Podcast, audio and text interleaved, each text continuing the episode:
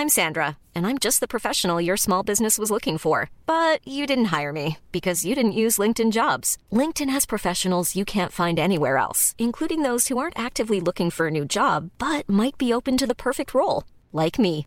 In a given month, over 70% of LinkedIn users don't visit other leading job sites. So if you're not looking on LinkedIn, you'll miss out on great candidates like Sandra. Start hiring professionals like a professional. Post your free job on linkedin.com/people today.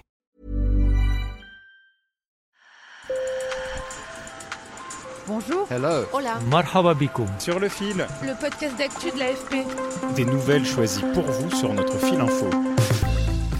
Dans cette Coupe du Monde au Qatar, chaque geste politique sur le terrain fait autant parler que le résultat sportif. Comme quand les Allemands se couvrent la bouche avec la main ou quand les Anglais posent un genou à terre contre les discriminations. Côté géopolitique, le match le plus emblématique, c'est cette affiche le 29 novembre entre l'Iran et les États-Unis, deux pays qui ont rompu leurs relations diplomatiques depuis plus de 40 ans. En Iran, le vaste mouvement de contestation déclenché par la mort de Massa Amini mi-septembre est réprimé dans le sang. L'ONG Iran Human Rights, basée en Norvège, recense plus de 400 morts. Au Qatar, les comportements des joueurs iraniens et américains seront donc scrutés de près. Sur le fil. L'image a fait le tour du monde. Les 11 joueurs iraniens ne chantent pas leur hymne national avant le match contre l'Angleterre, perdu 6 à 2, un geste interprété comme un soutien aux manifestants dans leur pays. Jean-Baptiste Guégan est spécialiste de géopolitique du sport. C'est la première fois qu'on a une équipe euh, iranienne qui est aussi engagée politiquement et qui va assumer politiquement le coût de son engagement. Parce que très honnêtement, euh, cette équipe iranienne, hein, celle qu'on appelle la Team Meli, c'est aussi euh, la sélection du peuple avant d'être la sélection euh, du régime. Et donc elle sait aussi le rôle qu'elle a. Or, on sait dans un régime autoritaire que lorsque vous défiez le pouvoir en place, vous risquez une chose, c'est d'abord d'être euh, sanctionné, traîné devant les tribunaux, voire d'être clairement molesté pour pas dire autre chose. Pour vous et votre famille, c'est donc un vrai risque. Et il faut noter cet engagement parce qu'il est rare. Lors d'une conférence de presse à Doha, le capitaine de l'équipe iranienne a estimé que son peuple n'était pas heureux. Il a adressé ses condoléances aux familles des victimes de la répression, assurant être à leur côté. C'est fort, mais les opposants disent que ce n'est pas suffisant. Farid Vaïd est directeur de l'Observatoire de l'Afrique du Nord et du Moyen-Orient à la Fondation Jean Jaurès. Selon ce spécialiste de l'Iran, l'équipe nationale ne soutient pas clairement le mouvement de protestation. Quelques jours avant leur départ pour le Qatar, ils ont été en réunion avec le président Raisi. Et il y a eu des images qui ont choqué beaucoup d'Iraniens parce qu'au même moment, la répression était, elle est toujours d'ailleurs très sanglante dans le pays. Beaucoup comprennent aussi que l'équipe pourrait être confrontée à des sanctions à son retour en Iran.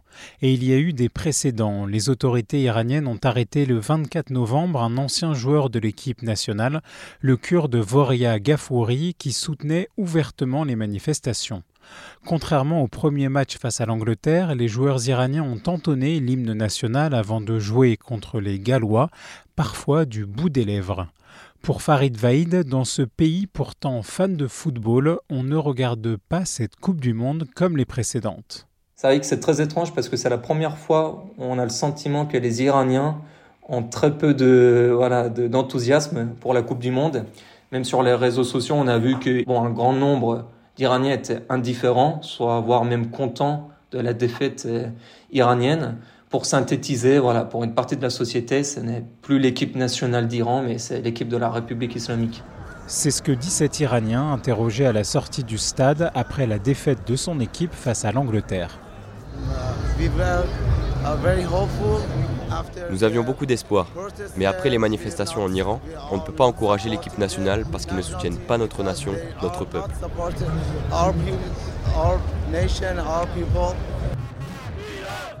Quelques jours plus tard, au contraire, des supporters iraniens célébraient la victoire de leur équipe face au Pays de Galles à la sortie du stade.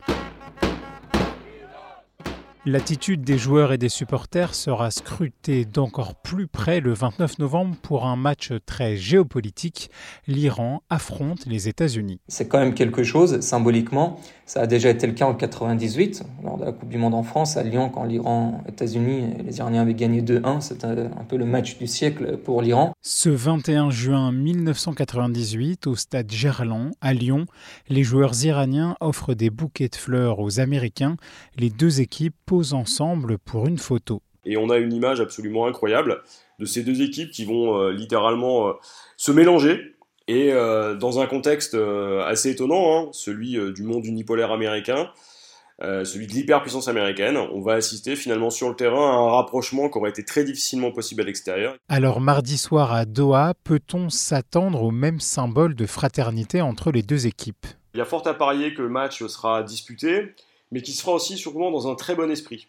Et on ne faut pas exclure euh, une prise de position notamment des joueurs américains en faveur des femmes iraniennes, ce que les Iraniens ne pourront pas faire. Ça sera intéressant aussi de, voir le comportement des joueurs américains. Est-ce qu'ils vont, eux, montrer ou non un soutien à ce qui se passe actuellement en Iran? Parce que ça serait quand même une image très très forte. Imaginons un instant des joueurs des États-Unis d'Amérique qui soutiennent par exemple Marsan Amini euh, et le mouvement en Iran et pas les joueurs de la sélection iranienne.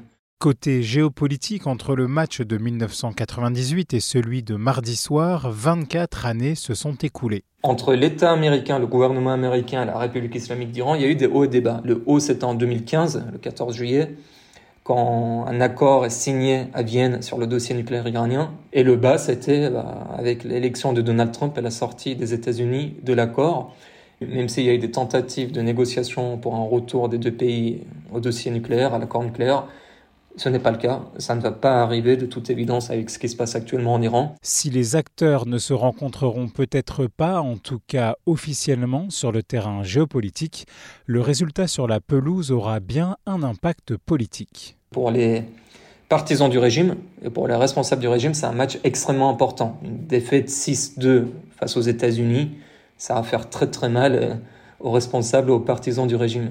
Imaginons l'Iran gagne face aux États-Unis.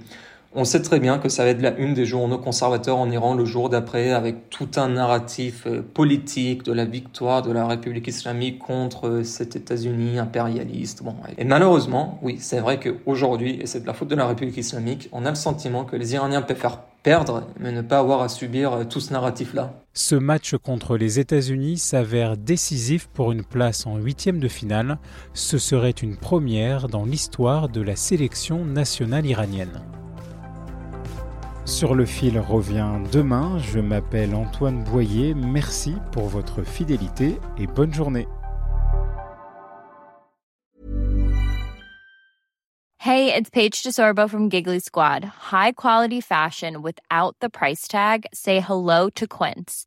I'm snagging high-end essentials like cozy cashmere sweaters, sleek leather jackets, fine jewelry, and so much more. With Quince being 50 to 80% less than similar brands and they partner with factories that prioritize safe ethical and responsible manufacturing i love that luxury quality within reach. Go to quince.com slash style to get free shipping and 365 day returns on your next order. quince.com slash style